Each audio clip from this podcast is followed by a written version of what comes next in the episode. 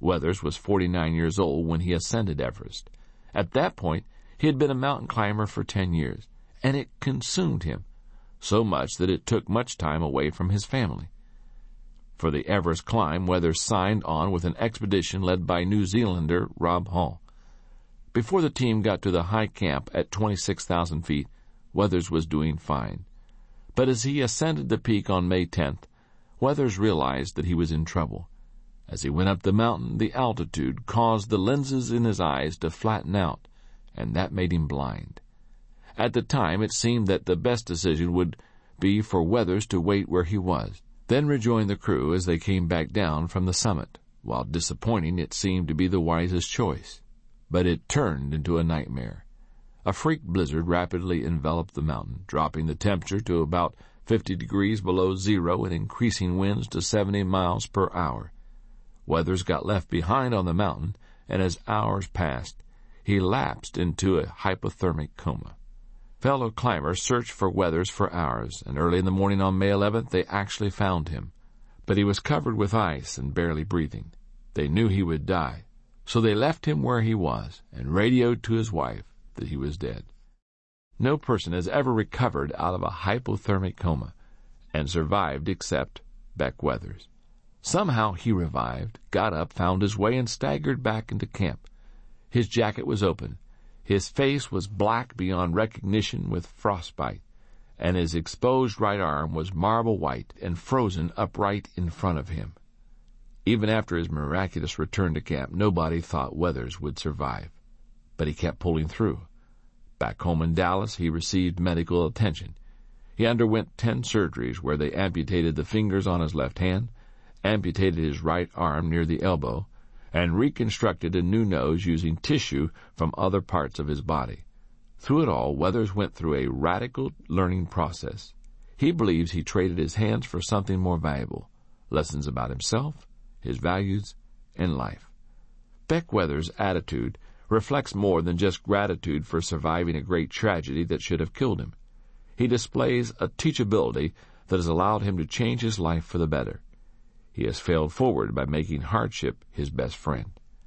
Fortunately, you don't have to be left for dead on top of the world's highest mountain to become teachable and learn how to make failure your friend. You can do it from the safety of your own home. All it requires is the right attitude. Your attitude toward failure determines your altitude after failure. Some people never understand that. As Louis Armstrong once quipped, there are some people that if they don't know, you can't tell them.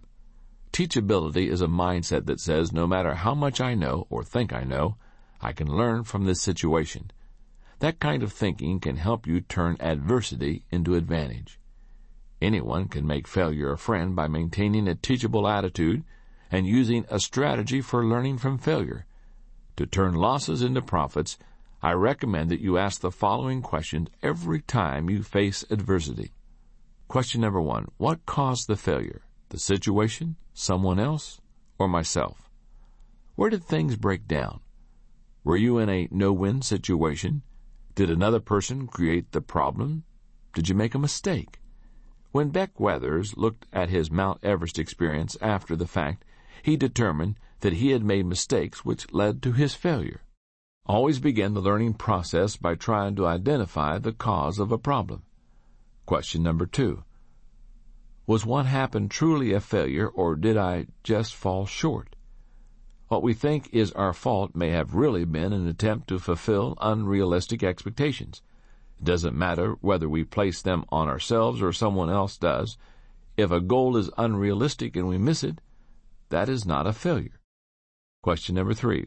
What successes are contained in the failure? There's an old saying that states, the gem cannot be polished without friction nor man perfected without trials. No matter what kind of failure you experience, there is always a potential jewel of success contained in it. Sometimes it may be difficult to find, but you can discover it if you are willing to look for it. Question number four. What can I learn from what happened? I enjoy reading the comic strip Peanuts by Charles Schulz. One of my favorites has Charlie Brown at the beach building a beautiful sandcastle. As he stands back to admire his work, it is suddenly consumed by a huge wave. Looking at the smooth sand mound that has been his creation a moment before, he says, There must be a lesson here, but I don't know what it is. That's the way many people approach adversity. They are so consumed by the events they experience that they become bewildered and miss the whole learning experience. But there is always a way to learn from failures and mistakes. Poet Lord Byron was right when he stated, Adversity is the first path to truth. Question number five. Am I grateful for the experience? One of the ways to maintain a teachable mindset is to cultivate an attitude of gratitude, and that's possible even in the face of great disappointment. For example, American sprinter Eddie Hart missed a preliminary heat for the 100 meter sprint in the 1972 Olympics in Munich. As a result, he lost his chance to win an individual gold medal but he said it made him all the more grateful for the medal he received as a member of the relay team, and for the lesson it taught him about living with defeats. As you come away from failure, try to cultivate a similar sense of gratitude. Question number six. How can I turn this into a success? Author William Marston says, If there is any single factor that makes for success in living, it is the ability to draw dividends from defeat. Every success I know has been reached because the person was able to analyze defeat and actually profit from it in the next undertaking. Determining what went wrong in a situation has value, but taking that analysis another step and figuring out how to use it to your benefit is the real difference maker when it comes to failing forward. Question number seven. Who can help me with this issue? People say there are two kinds of learning experience which is gained from your own mistakes, and wisdom which is learned from the mistakes of others. I recommend that you learn from the mistakes of others as much as possible. After all, you will never live long enough to make them all yourself. Seek advice, but make sure it's from someone who has successfully handled his or her failures. Question number eight. Where do I go from here? Once all the thinking is done, you've got to figure out what to do next. In their book, Everyone's a Coach, Don Shula and Ken Blanchard state, learning is defined as a change in behavior. You haven't learned a thing until you take action and use it. When you're able to learn from any bad experience and thereby turn it into a good experience, you make a major transition in life. For years, I've taught something that I think gives great insight on the subject of change. It says this People change when they hurt enough that they have to, learn enough that they want to, and receive enough that they are able to. I learned the truth of that statement on a whole new level on December 18, 1998. While at my company's Christmas party, I felt an excruciating pain in my chest, and I suffered a serious heart attack. I honestly thought I wasn't going to make it that night. Although my heart attack was a painful and surprising experience, I feel that God was very good to me in that process. Several excellent physicians rallied around me and made it possible not only for me to survive, but to avoid any permanent heart damage. And I've learned a lot from it. For example, when it comes to telling the important people in your life how much you love them, you can never do it often enough. I believe my work on earth is not yet finished, and God has spared me so that I can complete it. I've learned that I must change my living habits for the sake of my health, the quality of my life, and the impact I desire to make in the future. My cardiologist, Dr. Marshall, told me that men who survive an early heart attack and learn from it live longer and healthier lives than those who never suffer a heart attack. And I have determined to learn from the experience. I've changed my diet. I'm also exercising every day, and I'm striving to live a more balanced life.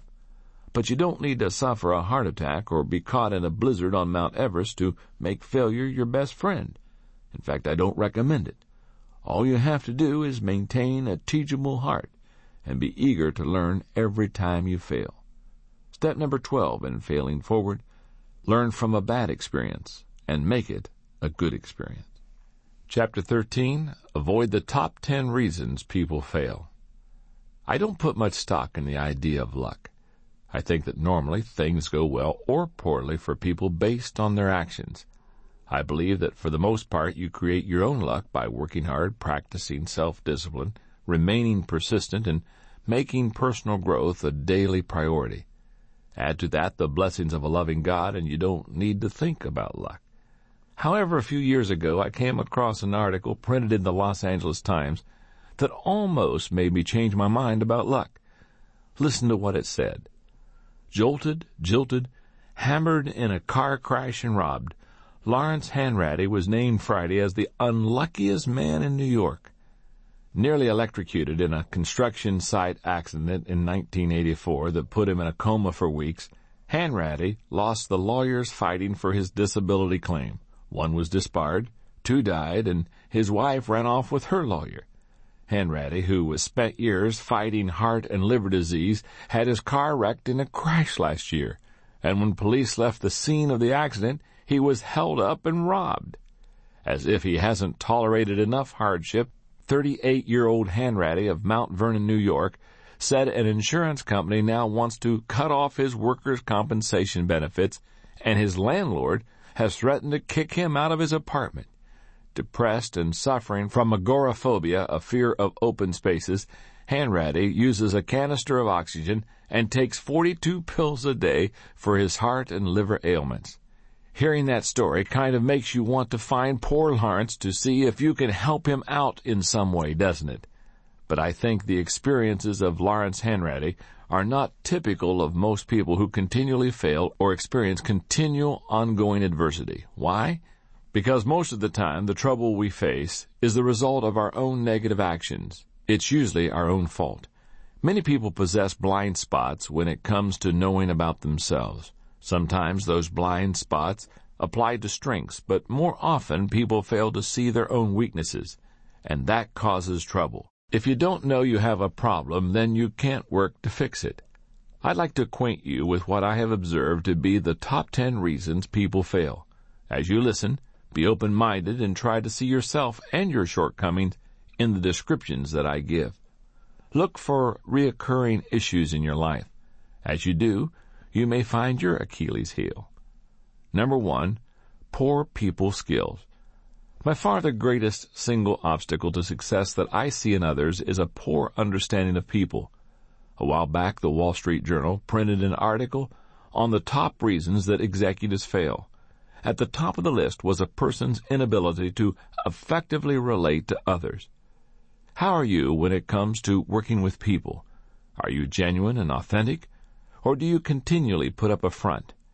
Do you listen carefully to others, or do you spend most of your time doing the talking when you're with people?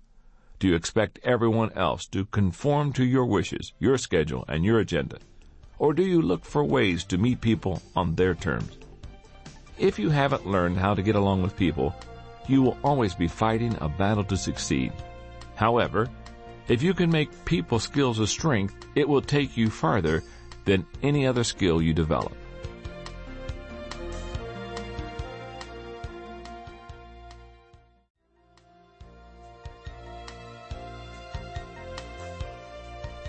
Number two, a negative attitude. How you react to circumstances of your life has everything to do with your well-being and your success. W. Clement Stone tells a story about a young bride who traveled with her husband to the California desert during World War II. Because she had grown up in the East, the desert seemed remote and desolate to her. The only housing they could find was a shack near a village of Native Americans, none of whom spoke English. She spent a lot of time there alone, waiting out the sweltering heat each day. When her husband was gone for a long period, she wrote her mother to say that she was returning home. A few days later, she received a reply that said, Two men looked from prison bars. One saw mud, the other stars. Those words helped the young woman to see things more clearly. She made friends with her Native American neighbors. She began working with them on weaving and pottery and she took time to explore the desert and discover its natural beauty. All of a sudden, she was living in a new world, and the only thing that had changed was her attitude. If your circumstances constantly get you down, then maybe it's time for a change, not of your situation, but in your attitude. Number three, a bad fit. Though we should always first examine our attitudes when we don't enjoy our circumstances, Sometimes a change in situation also is in order. Sometimes a case of mismatched abilities, interests, personality, or values can be a major contributor to chronic failure. Few things in life are more frustrating than being stuck in a profession or organization that doesn't suit you. Evaluate yourself and your situation. If there is a poor fit, think about making a change. Number four, lack of focus. Bad things happen when a person doesn't focus. Anybody can make an honest mistake when things get hectic, but people lacking focus have trouble not because they're too busy, but because their priorities are out of whack and that wastes their time and resources. If you find yourself going from task to task to task without making any progress, or you can't seem to reach a goal no matter how much effort you give it, examine your focus. No one can move forward without it. Number five, weak commitment. For a long time it seemed that apathy was chic, but effort and commitment seemed to be coming back into style. And that's a good thing because without commitment, you cannot accomplish anything of value. The last time you failed, did you stop trying because you failed, or did you fail because you stopped trying? What was your level of commitment? If you're committed, then when you fail, it doesn't mean that you'll never succeed. It just means that it will take you longer. Commitment makes you capable of failing forward until you reach your goals. Number six, unwillingness to change. Perhaps the greatest enemy to achievement, personal growth, and success is inflexibility. Some people seem to be so in love with the past that they can't deal with the present. You don't have to love change in order to be successful, but you do need to be willing to accept it. Change is the great catalyst for personal growth. It gets you out of a rut, it gives you a fresh start, and it affords you an opportunity to reevaluate your direction. If you resist change, you're really resisting success. Learn flexibility or learn to like living with your failures. Number seven, a shortcut mindset. One of the most common obstacles to success is the desire to cut corners and take the short road to success. But shortcuts never pay off in the long run. As Napoleon said, victory belongs to the most persevering. Most people tend to underestimate the time it takes to achieve something of value, but to be successful, you have to be willing to pay your dues. James Watt spent 20 years laboring to perfect his steam engine. William Harvey labored night and day for eight years to prove how blood circulated in the human body, and it took another 25 years for the medical profession to acknowledge that he was right. Cutting corners is really a sign of impatience and poor self-discipline. If you are willing to follow through, you can achieve a breakthrough. That's why Albert Gray says, the common denominator of success lies in forming the habit of doing things that failures don't like to do. Number eight, relying on talent alone. Talent is overrated, not because it doesn't have value, but because talent alone isn't enough to take a person through the multiple failures that life brings. Adding a strong work ethic to talent is like pouring gasoline on a fire. It's explosive. But the greater your talent, the more likely you are to lean heavily on it and skip the hard day-to-day work of improving it. If you possess this negative tendency, put yourself on a growth plan so that you can make the most of whatever God-given talent you have. Number nine, acting on poor information. One of the things that successful executives have in common is the ability to make weighty decisions based on limited amounts of information. But they also have in common the ability to gather reliable information to use as they evaluate things. General Douglas MacArthur knew this. He asserted, expect only 5% of an intelligence report to be accurate. The trick of a good commander is to isolate the 5%. Number 10 not having any goals. Don Marquis says, Ours is a world where people don't know what they want and are willing to go through hell to get it. Many people don't have goals because they haven't allowed themselves to dream. As a result, they don't possess a desire. If that describes you, then you've got to look deep within yourself and try to determine why you're on this planet. Once you've discovered that, you'll know what to shoot for.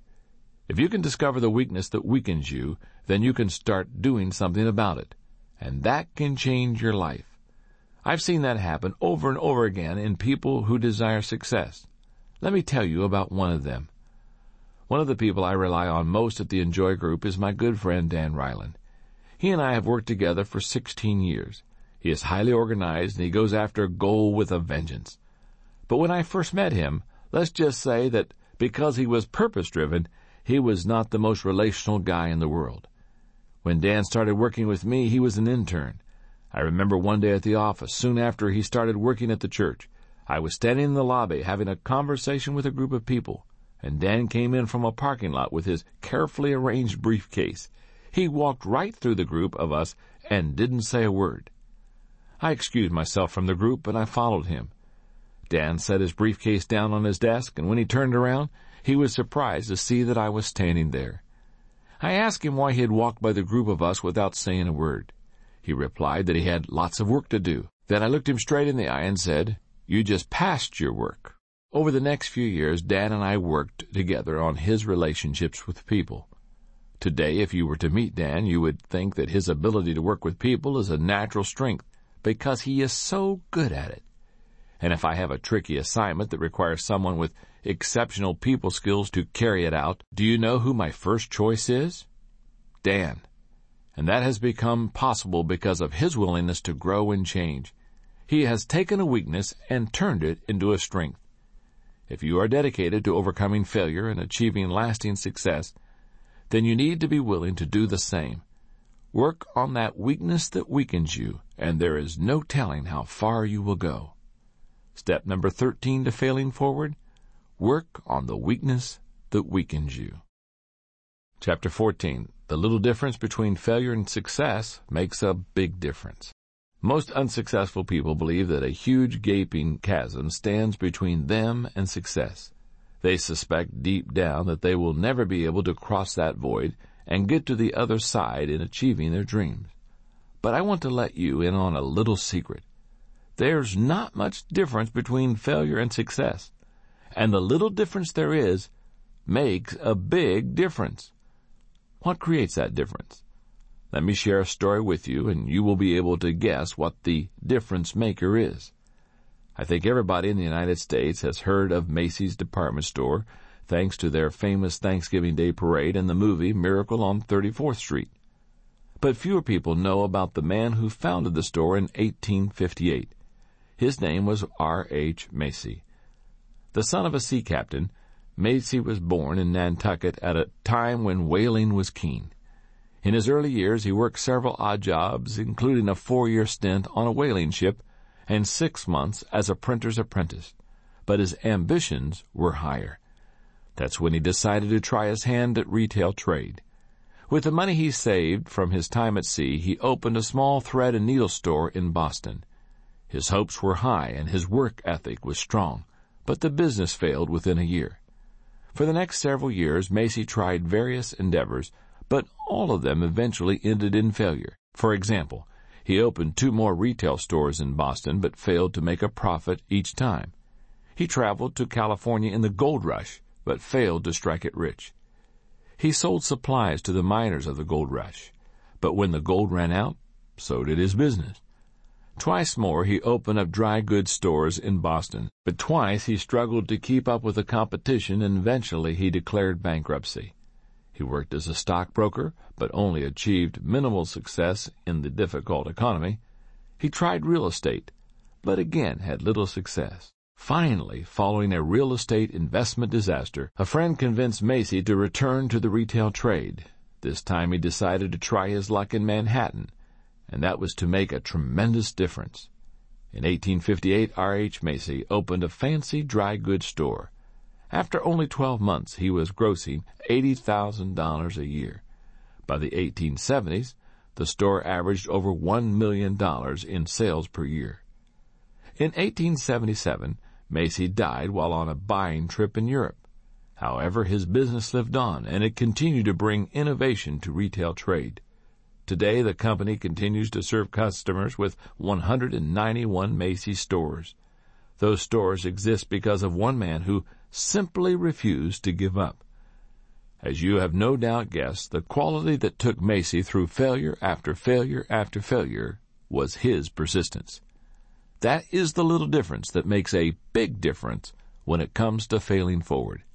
It separates those who achieve success from those who only dream about it. Nothing worth achieving comes easily. The only way to fail forward and achieve your dreams is to cultivate tenacity and persistence. But to begin cultivating those qualities, you need a strategy. And that's what I want to share with you now.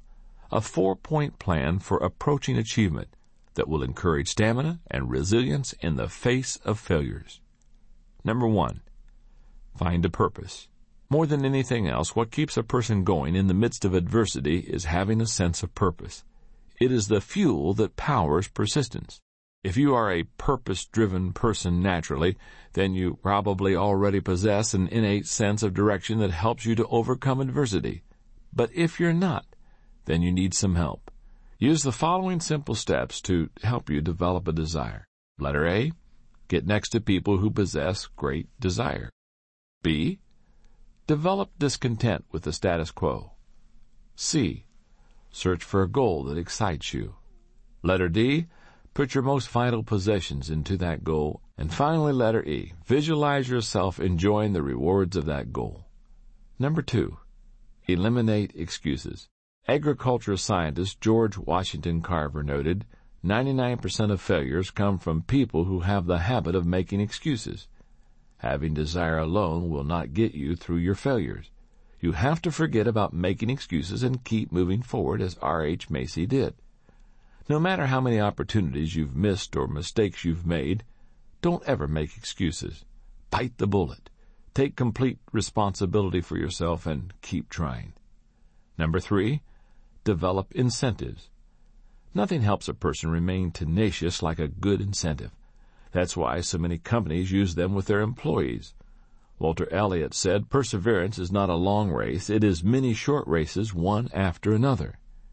If you give yourself worthwhile incentives to win the short races, attaining a long-term goal seems less formidable. Number four, cultivate determination. Author Napoleon Hill noted, effort only fully releases its reward after a person refuses to quit. To develop persistence over the long haul, you have to cultivate inward determination on a continual basis. And if you do, someday your story may be similar to Admiral Peary, who attempted to reach the North Pole seven times before he made it on try number eight, or Oscar Hammerstein, who had five flop shows that lasted less than a total of six weeks before Oklahoma, which ran for 269 weeks and grossed $7 million. Or John Creasey, who received 743 rejection slips from the publishers before one word was ever published. He eventually published 560 books which have sold over 60 million copies. Or Eddie Arcaro, who lost 250 consecutive races before he won his first. Learn to become a determined individual. Inspire yourself with stories of people who tried, failed, and kept going. And remember, the only difference between a little shot and a big shot is that the big shot kept on shooting. When it comes to persistence, one of the most remarkable people I've ever known is Orville Redenbacher, the popcorn king. Redenbacher was born on a farm in Jackson Township, a few miles south of Brazil, Indiana, in 1907. At age 12, he started growing popcorn in addition to his numerous chores. In time, his additional crop brought in $150 a month, most of which was set aside for his college. In 1924, he graduated from high school, the first person in his family to do so. He received an appointment to West Point, but instead, he went to Purdue. His ambition was to become a county agent. Times were tough, and coming from a farming family meant that he didn't have much money. So Redenbacher worked hard and did lots of odd jobs for the university in the agricultural department, including some experiments with popcorn hybrids. In 1928, he received his degree in agriculture. After graduation, the first job he took was that of a teacher. Then a year later, he changed professions and became a county agent, a job he held until 1940, all the while continuing his experiments with popcorn hybrids. For the next 10 years, Redenbacher managed 12,000 acres of farms for the Princeton Mining Company and continued his experiments. Then in 1950, he and a friend decided to go into business together and they purchased a seed company. That freed up more time for Redenbacher to develop his hybrid, but it was a huge undertaking. To give you an idea of the magnitude of the task, listen to the words of his grandson, Gary Redenbacher. Grandpa was a tireless worker. Those who have ever tried to hybridize a rose or any other plant know that it's just a matter of dogged determination and time. I tell people to imagine that they are in a football stadium full of fans.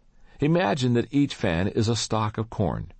Your job is to go to each corn stalk in the stands and individually pollinate each one. But since the average football stadium only holds 50,000 people, you'll need to do three stadiums before you've pollinated as many corn stalks as Grandpa did each year.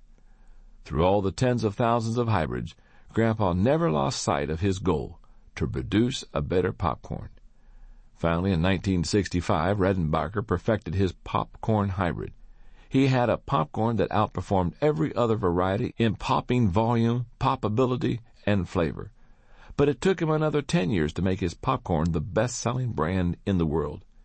It would have been easy for Redenbacher to quit his quest for the perfect popcorn many times. He wasn't successful, marketing it until he was 67 years old. But he had a dream and the determination to pursue it.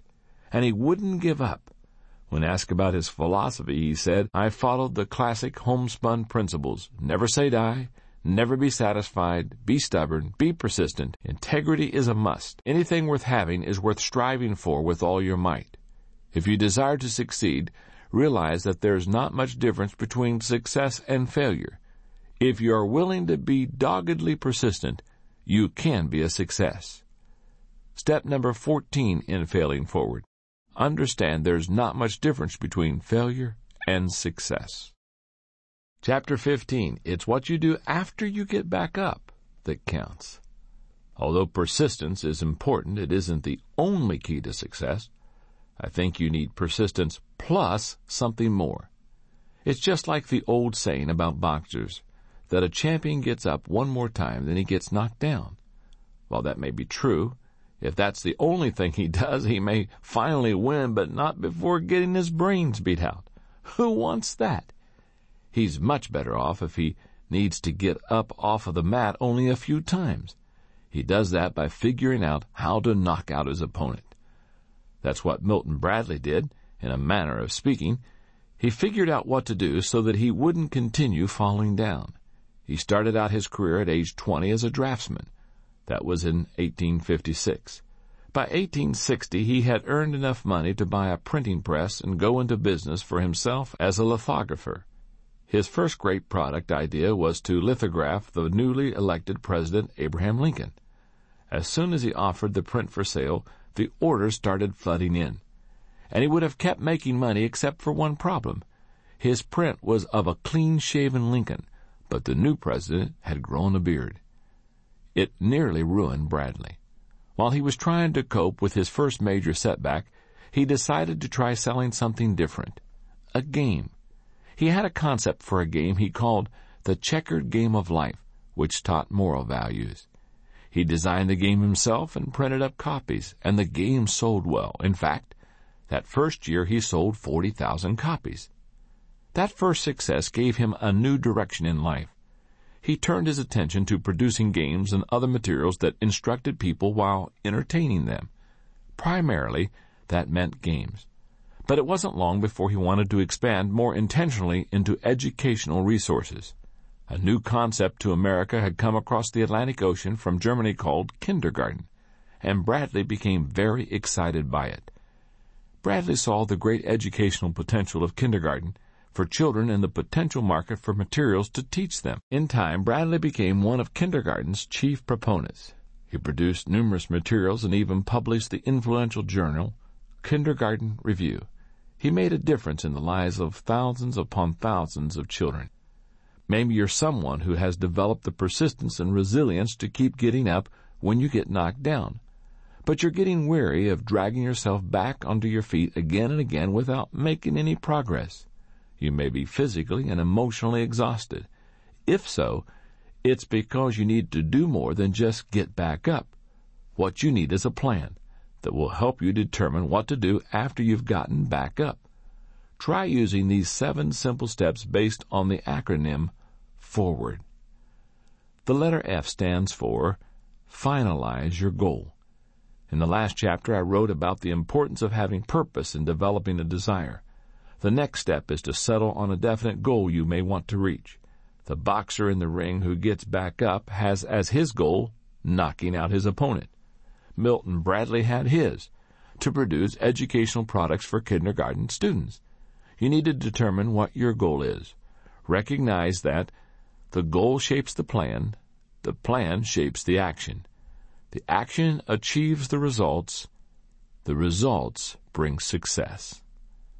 The letter O stands for Order Your Plans. The saying is old, but it's true. By failing to prepare, you are preparing to fail.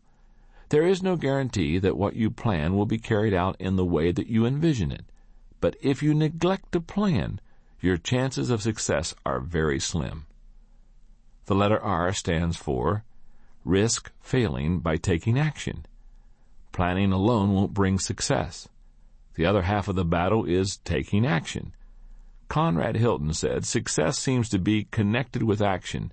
Successful people keep moving. Moving forward on a plan and actually doing it always involves risk. And that's good, because nothing of value is achieved without risk. The letter W stands for welcome mistakes. By now you realize that mistakes are not to be avoided, but embraced. They are signals that you're moving into new territory, breaking new ground, making progress. As the Old English proverb states, he who makes no mistakes never makes anything. The letter A stands for advance based on your character. Every time you face mistakes and attempt to move forward in spite of them is a test of character. That's because there always comes a time when giving up is easier than standing up, when giving in looks more attractive than digging in. And in those moments, character may be the only thing you have to draw on to keep you going. After you've been knocked down, and you've had the will to get back up, the intelligence to plan your comeback, and the courage to take action, know that you will experience a defining moment. And it will define you as an achiever or as someone who quit.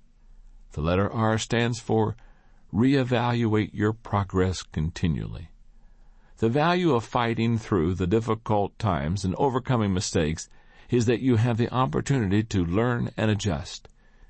Katie Paine, CEO of the Delahaye Group, says business culture teaches us never to admit our mistakes, but to bury them instead, or to blame somebody else. And most personal and project reviews don't really do much to uncover mistakes.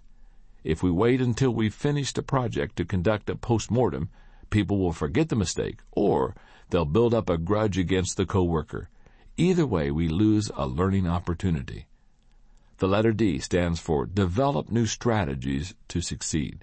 Lester Thurow said, A competitive world has two possibilities for you. You can lose, or if you want to win, you can change. Once you develop a plan and put it into action, you're not done. In fact, if you want to succeed, you're never done. Success is in the journey, the continual process.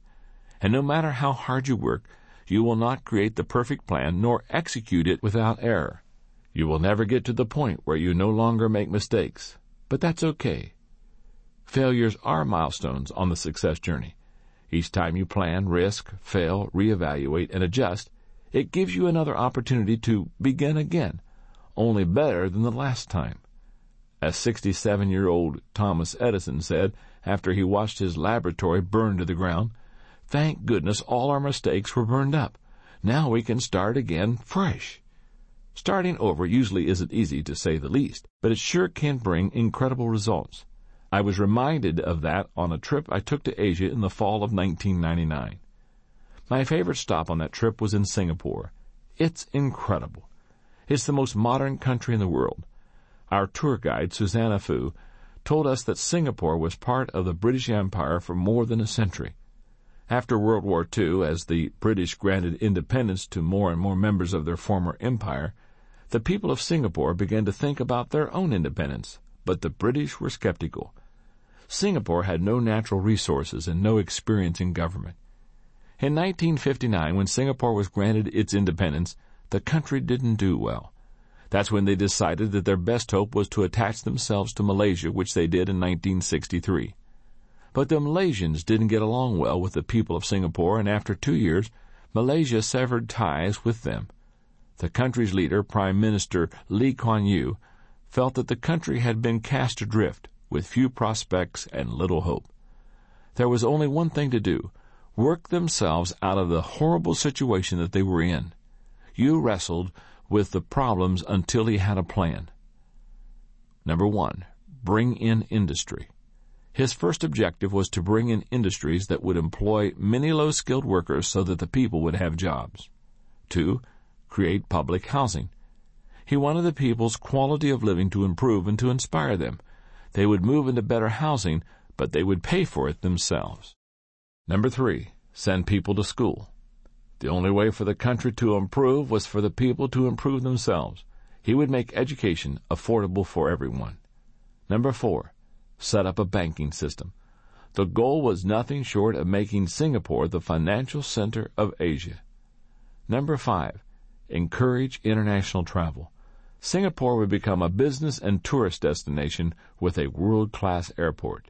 Prime Minister Yew's goal was lofty and his plan was ambitious, but the people of Singapore persevered.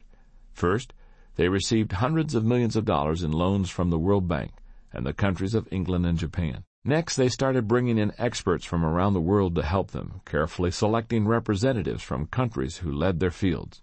From Japan and Germany, technical advisors to set up factories. From Sweden and Holland, experts on banking and financing. From Israel, Army advisors. From New Zealand and Australia, Air Force and naval advisors. Then they brought in 1,200 companies from the United States and Japan, including General Electric, IBM, Hewlett Packard, Philips, Sony, Mitsubishi, Caterpillar, Texas Instruments, Mobil Oil, and others. As our guide Susanna Fu told us the story, she fought back the tears. She had been one of the struggling, uneducated people that the country had helped to make a better life. As a teenager in the 1960s, she had dropped out of high school. But as the country got on track, so did she. She went back to night school and improved herself. Today, now in her 50s, she understands the incredible distance she and her country have traveled. She has seen Singapore City go from a land of swamp and scrub to a great international city and she has seen the people go from ignorant and helpless to a rugged, disciplined group of achievers. I'm not sure when I will get back to Singapore, but as I left, I realized that I would not forget Susanna Fu or her beautiful city. In all the countries and cities I've ever been, no place better exemplified what it means to fail forward. Step number 15 in failing forward get up, get over it, and get going. Chapter 16 now you're ready to fail forward. Well, now you know what it takes to fail forward. I believe wholeheartedly in what I've shared with you. Let's review all 15 steps to failing forward. Number one, realize there's one major difference between average people and achieving people. Number two, learn a new definition of failure. Number three, remove the you from failure. Number four, take action and Reduce your fear. Number five, change your response to failure by accepting responsibility. Number six, don't let failure from outside get inside of you. Number seven, say goodbye to yesterday. Number eight, change yourself and your world changes. Number nine, get over yourself and start giving yourself. Number ten, Find the benefit in every bad experience. Number 11. If at first you do succeed, try something harder. Number 12. Learn from a bad experience and make it a good experience. Number 13. Work on the weakness that weakens you. Number 14. Understand there's not much difference between failure and success. And number 15. Get up, get over it, and get going. Those are the steps. But I have to say that they may not really hit home with you until you see them in the life of somebody you consider to be a lot like you. Let me tell you about a friend of mine named Dave Anderson. Dave is an entrepreneur that I met at a leadership conference that I recently taught in Kenosha, Wisconsin. When you hear a little bit about him, you may think that everything he touches turns to gold. Dave's net value, $30 million. Education, master's degree from Harvard University. His current position, the chairman of Famous Dave's of America, a company with 3,000 plus employees and annual sales of $41.6 million. Some career highlights? He founded Famous Dave's of America and took the company public. He co-founded the Rainforest Cafe and took it public. He was named Emerging Entrepreneur of the Year by Ernst & Young. He was the director and executive vice president of an organization judged the fastest growing company in America by Fortune magazine. He has helped create over 18,000 jobs so far in his career through his vision, leadership, and ability to see opportunity. That's an impressive profile, but to really understand and appreciate Dave's achievements, you need to know more about his failures. You see, Dave has lived out every one of the steps to failing forward and I want to finish this tape with his story. And along the way, I'll tell you how the steps to failing forward fit into his life. David's first experience with a major failure came in college. During the break after his first term, a friend from home recruited him to begin selling oil conditioner for automotive engines. Dave caught the vision, and with his father's $2,500 investment, he went right to work. But despite his tireless efforts, he couldn't sell a thing. Yet contained within that first big failure were seeds of his future success. Remember step number 15? Get up, get over it, and get going. First, Dave believed that he could be successful. Now, that's step number six. Don't let failure from outside get inside of you. Second, when his dad bought his product for him, Dave received a five day leadership course that he says changed his life. Remember step number 10? Find the benefit in every bad experience. Every night for months, Dave went to sleep listening to those tapes. Step number 8. Change yourself and your world changes. The dream within him wasn't dead, and he wasn't going to let failure get him down. Step number 1. Realize there is one major difference between average people and achieving people. It was in 1972 that Dave got the idea for another business. Though the oil additive opportunity didn't work for him, it encouraged him to start thinking like an entrepreneur. Step number two, learn a new definition of failure. His idea was to create and sell miniature dish gardens. He scraped together a few dollars and bought the materials to make up a few samples. Then he went out and talked to retailers trying to get them to buy them. For the next seven years he operated out of his basement and worked like a madman. He put in long hours, seven days a week when his retail florist customers experienced their heavy crunch times, such as around Mother's Day and Valentine's Day. He would go into their shop, sweep up, clean out coolers, and do other chores for them to help them out. By age 21, he had accounts with every major retail florist in the city of Chicago. But there were more hard times to come. If you're from the Midwest, you probably remember the winter of 1979. It was one of the worst on record. The snowstorm that hit Chicago was horrible, and the drifts were so high that many side streets were closed for months. A lot of businesses went under that year, including Dave's. Florists didn't buy much in the middle of the blizzard. Many of Dave's customers not only weren't buying from him, but weren't paying him for the money they owed for orders that they had already received, and he had to file for bankruptcy. After Dave lost his business, he knew he needed to find work to support himself. Remember step number five? Change your response to failure by accepting responsibility. He landed a job working for the American Can Company selling Dixie cups, marathon paper towels, and tissue to restaurants. To get his foot in the door, he took their worst territory. Step number four. Take action and reduce your fear. He put to work the same principles and tenacity that he had in the wholesale floral industry. Step number 14. Understand there's not much difference between failure and success. He made a lot of mistakes, experienced much rejection, and lost many sales.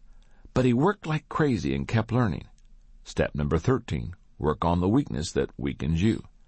In six months, he took a territory that had been in last place and made it number one in the company. He regained momentum. Step number seven. Say goodbye to yesterday. He also discovered that his past failure didn't brand him for life. Step number three. Remove the you from failure. Dave Anderson is a Native American. In 1982, Dave's tribe came calling. Their organization was losing money and recognizing his business prowess, they ask him to be their CEO. Step number 11. If at first you do succeed, try something harder. He led the tribe's concerns for three years. During that time, gross revenue increased from $3.9 million to over $8 million. He also was honored by various state and local government and business organizations and asked to sit on numerous councils for areas such as tourism and minority business development. In time, Dave was helping so many people that he was granted a Bush Leadership Fellowship for a lifetime of outstanding achievement by the Bush Foundation in St. Paul, Minnesota. Although Dave had achieved success in a variety of businesses over a relatively short period of time, he had not yet done anything related to his true passion, food. In 1994, Dave helped co-found a highly successful restaurant company called the Rainforest Cafe, and it made him wealthy. Step number 11. If at first you do succeed, try something harder. He used some of the money he made to purchase a small resort in Hayward, Wisconsin. There Dave built the kind of restaurant he'd always dreamed of having, one that made great barbecue. It was called Famous Dave's. Soon he opened a second Famous Dave's, then other restaurants. At this point, if you didn't know better, you'd think Dave was set. But Dave was on the verge of facing the lowest point of his life and his greatest obstacle, himself. In 1995, a group of friends and family came to him in what's commonly called an intervention. In other words, they confronted him about his drinking. When the people who loved him called him on the carpet, he was secretly pleased because he knew he needed to change. So he went into treatment for alcoholism. He's been sober ever since. Dave knew he needed to change, and in the years since he turned his life around, he has seen lots of change in himself. Now continual learning and growth are the hallmarks of his life. Step number 12. Learn from a bad experience and make it a good experience.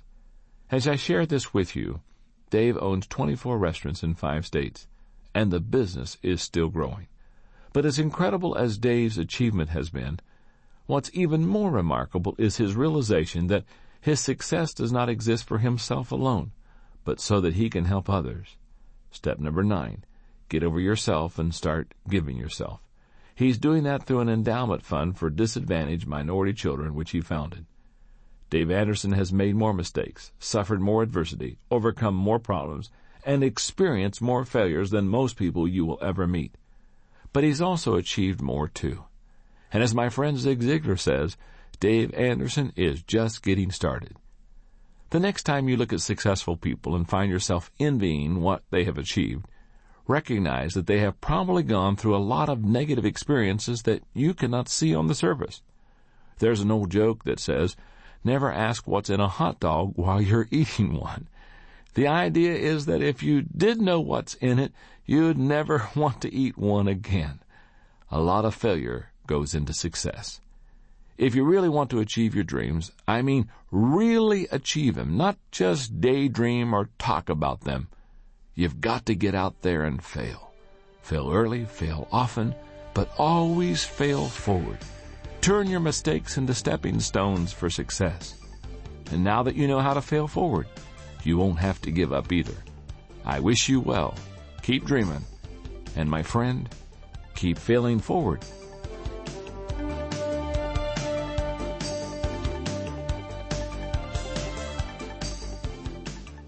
That concludes Failing Forward Turning Mistakes into Stepping Stones for Success by John C. Maxwell. Look for the complete book and other books and audiobooks by John C. Maxwell, including The 21 Irrefutable Laws of Leadership and Developing the Leader Within You, in quality bookstores everywhere. This has been a presentation of Nelson Audio.